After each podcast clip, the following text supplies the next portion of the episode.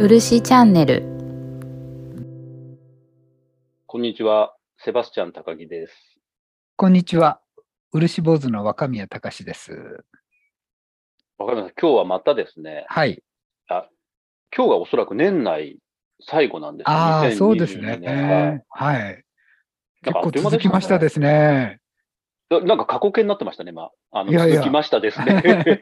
いや いや、本当にあの大丈夫なのかなって不安で思いながらも、結構もううんうん30回近く来まそうしでたすかよら。ね。あの、不安とともに出航した漆チャンネルという小そ舟うが、そうそう。まあ小舟であることは変わらないんですけれども。まあまあ、でも漆ですからね。あそうです、そうです。喋ってることはが。い。うん。そうなんですよ。だんだんですけど、あの、船のサイズは大きくならないんですけれども、はいはい。沈没しないぐらいには、あの、隙間が埋まってきたような感じします ね、ちょっと。それだといいんですけどはい。ね。あの、多分漆で塗り固まってきたんじゃないかなまあまあ、あっていうののそう。ではい。それだとあの情報で埋め尽くして、 そうなんです。ですから、 来年は蒔絵で装飾をしていくっていう、そうですね。はい、形にできればいいかなと思うんですが、今回、あの、年末勝手にスペシャルっていうことで、まはいたはい、超豪華ゲストを、あいいです超ね豪。華ゲストを呼んでますので、 まずはですね、えー、なんでしょうか。漆チャンネルが誇る、えー先入観に支配された女、サッチー が、今日もはいあの参加してくださるというこあとであ、りがとうございます。こんにち前は。回に引き続き、よろしでくお願いしますあともう一人あの、彦十蒔絵を、もう、土台ですよね。屋台骨と言っても過言じゃないですよね、多分。はいはいあの、マネージャーのわわさんが、はいえっ、と気がつけば和ジマダムのわわでございます気がつけば輪島ダムということ で、あの、気がついてなかったんですよね、きっと。いつの、ずいつの間にか輪島に来て、ずっと輪島に住み着いちゃったっていう。そうですねはいこの名前も高木さんからいただいたので,、はいあーそうなんですすごいはあいの、気に入ってます今日いらっしゃる方々、わた私以外3人とも、私 が、あの、ニそうックネームとそういでうか、すねリングネームをつけさせていただいたので、非常に光栄 な、あの、ことだなって。あれ、でも、前回聞き忘れたような気がするんですけど、わらさんって結局、輪島に何年今いらっしゃるんですかあ輪島はもううん17、16年です。 ?16 年。はい。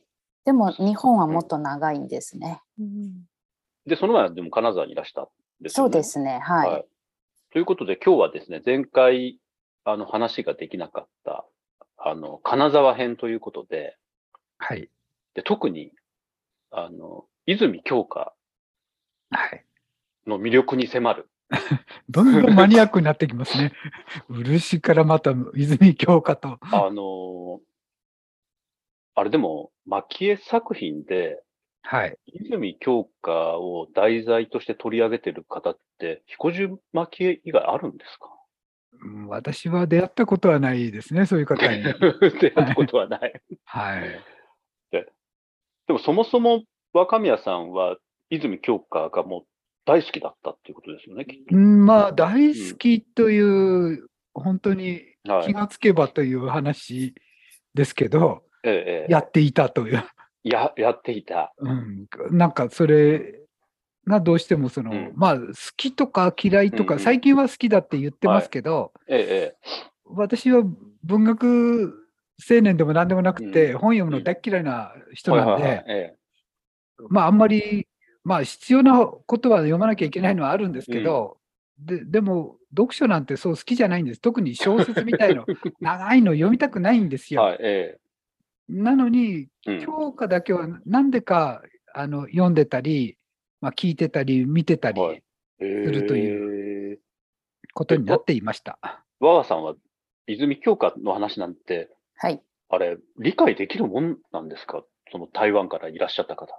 はい。あのーやっぱり、まあ、若宮さんに出会ってから泉教官の話を聞いて、はい、えで、作品を理解するためには読まなきゃいけない。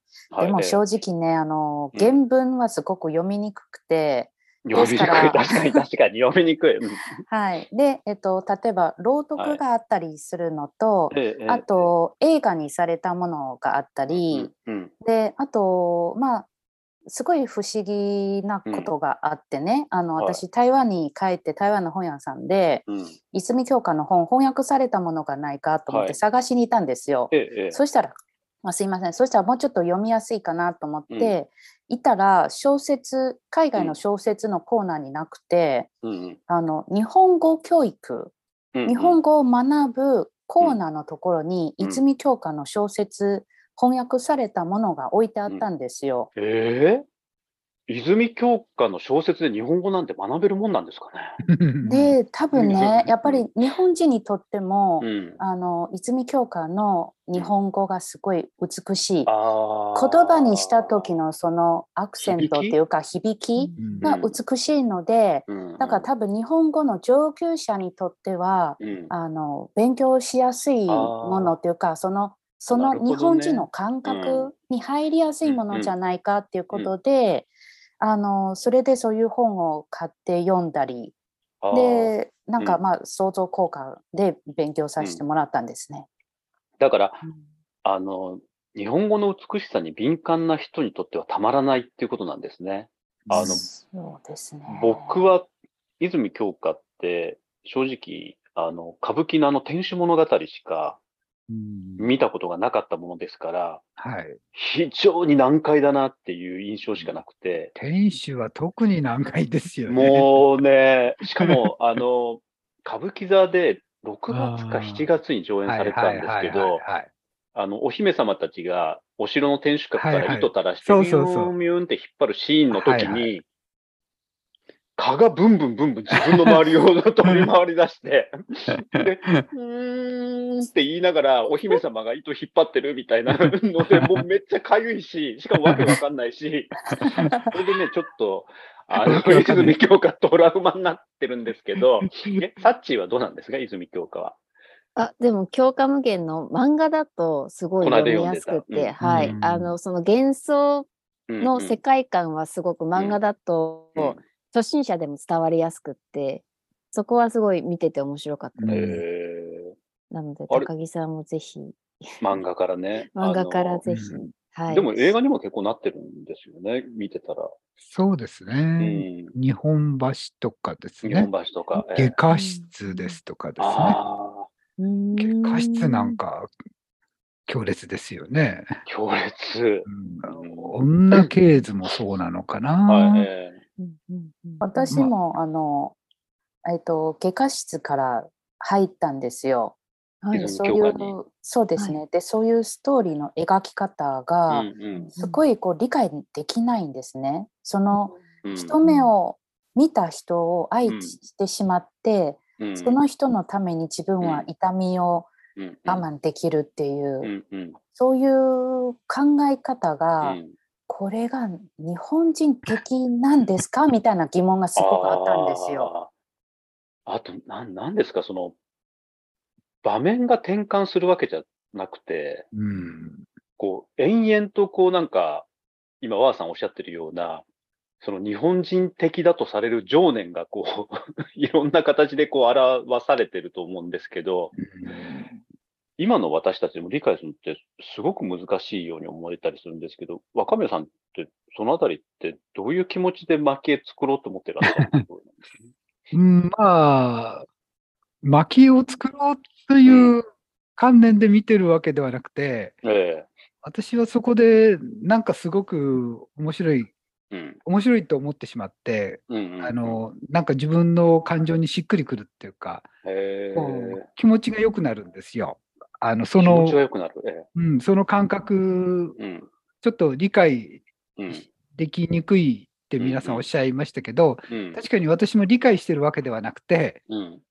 なんとなくその、そういうふうなうん。情念とかう、ん。うんと、まあ、外科室なんていうのは関連小説なんて言ってますけうど、ん、うんうんうその、当時のうんその理解されない思い、うんうんうんまたは社会に対する、うんそのちっぽけな自分の思いみたいなものうんうがん絶対通らない、まかり通らない、その思いみたいなのを、あーなるほどどうねやってうんその世の中に訴えていこうかっていう時うんに、教科の言葉っていうのうんは、私が仕事をしている上での、それによく似たところがある気がするんですね。なるほど。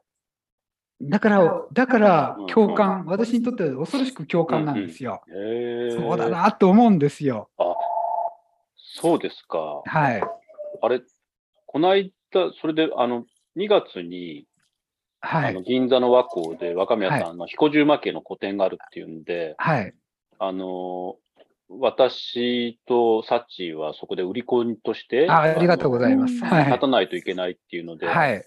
その勉強のために金沢の泉教科記あ念あ、ありがとうごいざいます。きましタた。ッチははい。泉教科記念館、どうでした、なんか私、展示室のはい。フォントがすごい綺麗で、あー細かなところなんですけど、しかもその前に若宮さん、はい。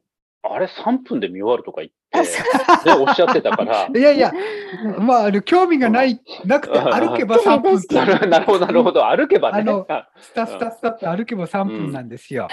でもええ、タッチ言うように入った途端に、もうあの、細部へのこだわりが半端なくて。あそうですね、はいもうみんな愛情で、うんあの記念館はうんうん運営されていますので、あのあうんちょっと違うんですよ。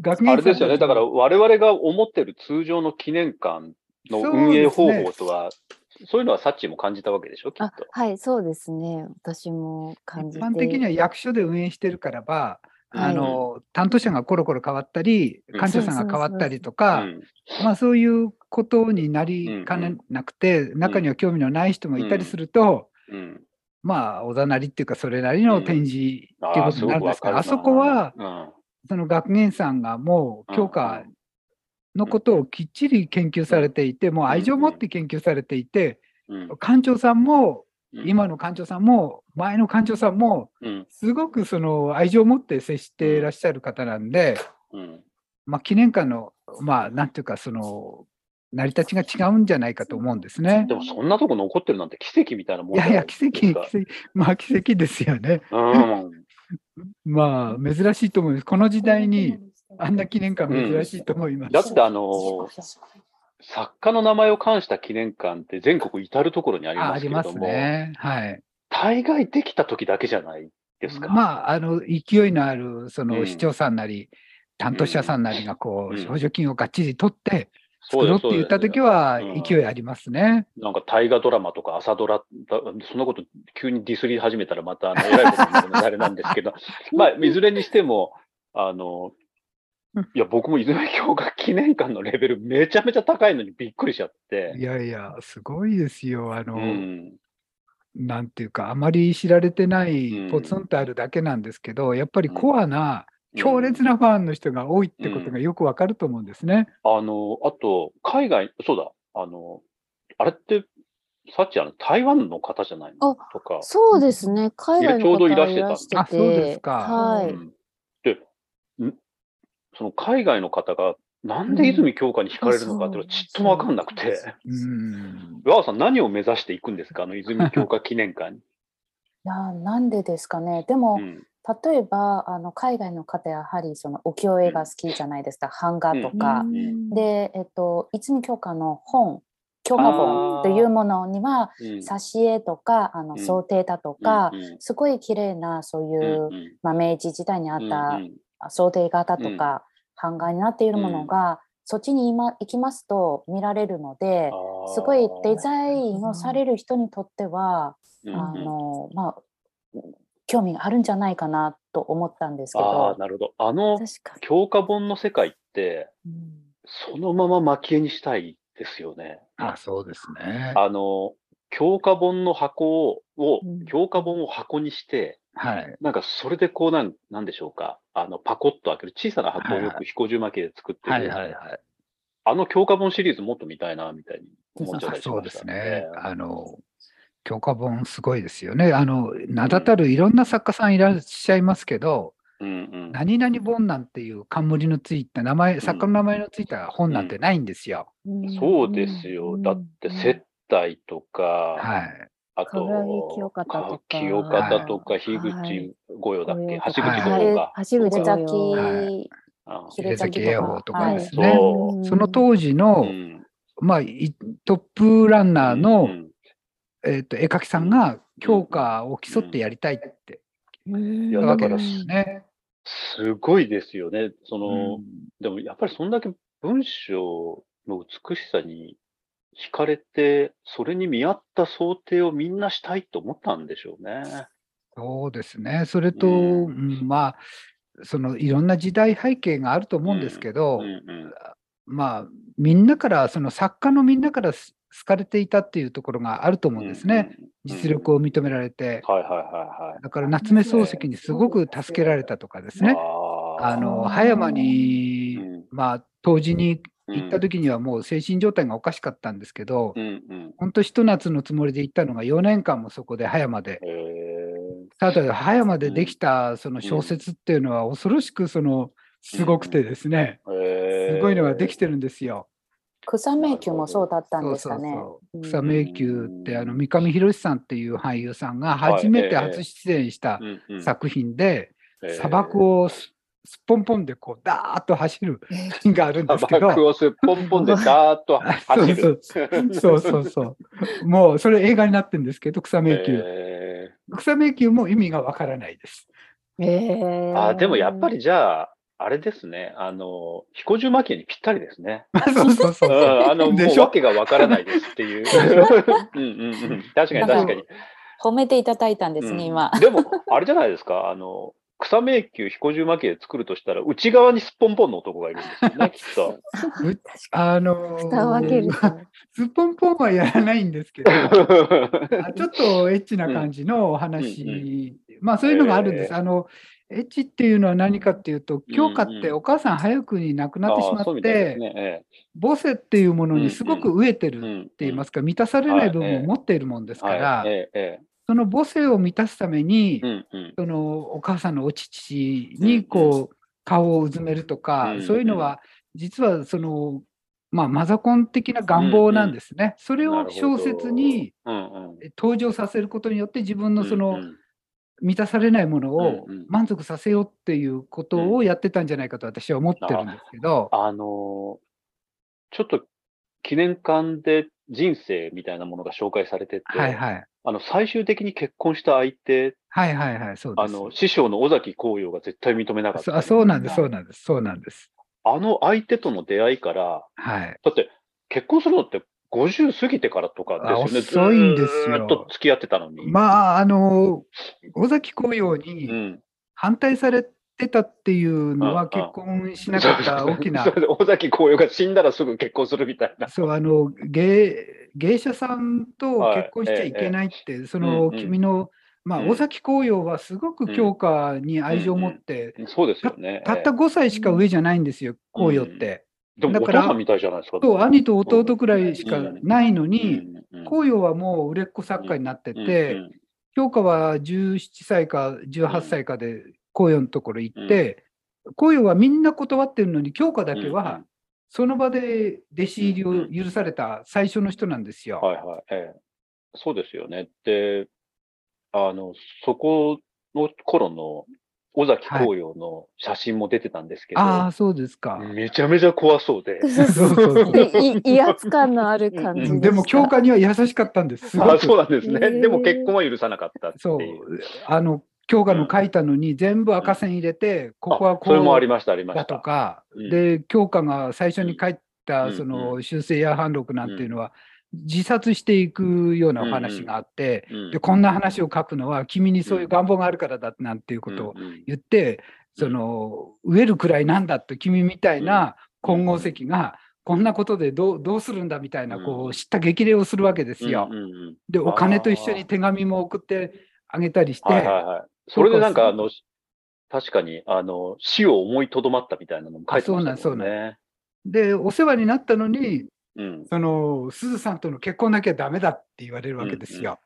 なるほど。だからそこは京子はすごく苦しんで悩んだところなんですけれど。うん。でも、その母性を求める自分の心にはかなわなかったみたいな。まあうんうん、まあまあ確かにそうなんですよね。だから、でうんあの教科の家紋には、うんうんあの源氏公のですねもみじが、うんを使ってんですよ。あーそれは紅葉が紅葉いやにあ本当リスペクトっていうか敬意をひゅなるほどね表して、うんうん自分がそれを背負うっていううんうん。あの裏切ったからっていうか、言いつけ守らなかったからっていうわけだって出でちゃったんですよね、結果的に紅葉のところ、飛び出した形で。まあそうですねうまあん具合が悪くなったのもいろいろありますけうんうどん結局はうんダメだって言われたのをうんまあ押し切ってうんあの同棲してしまうわけですのでいや、だからすごく、あの、そういうのもあって、めちゃめちゃ面白いなと思面白っいて、ですよね。はい。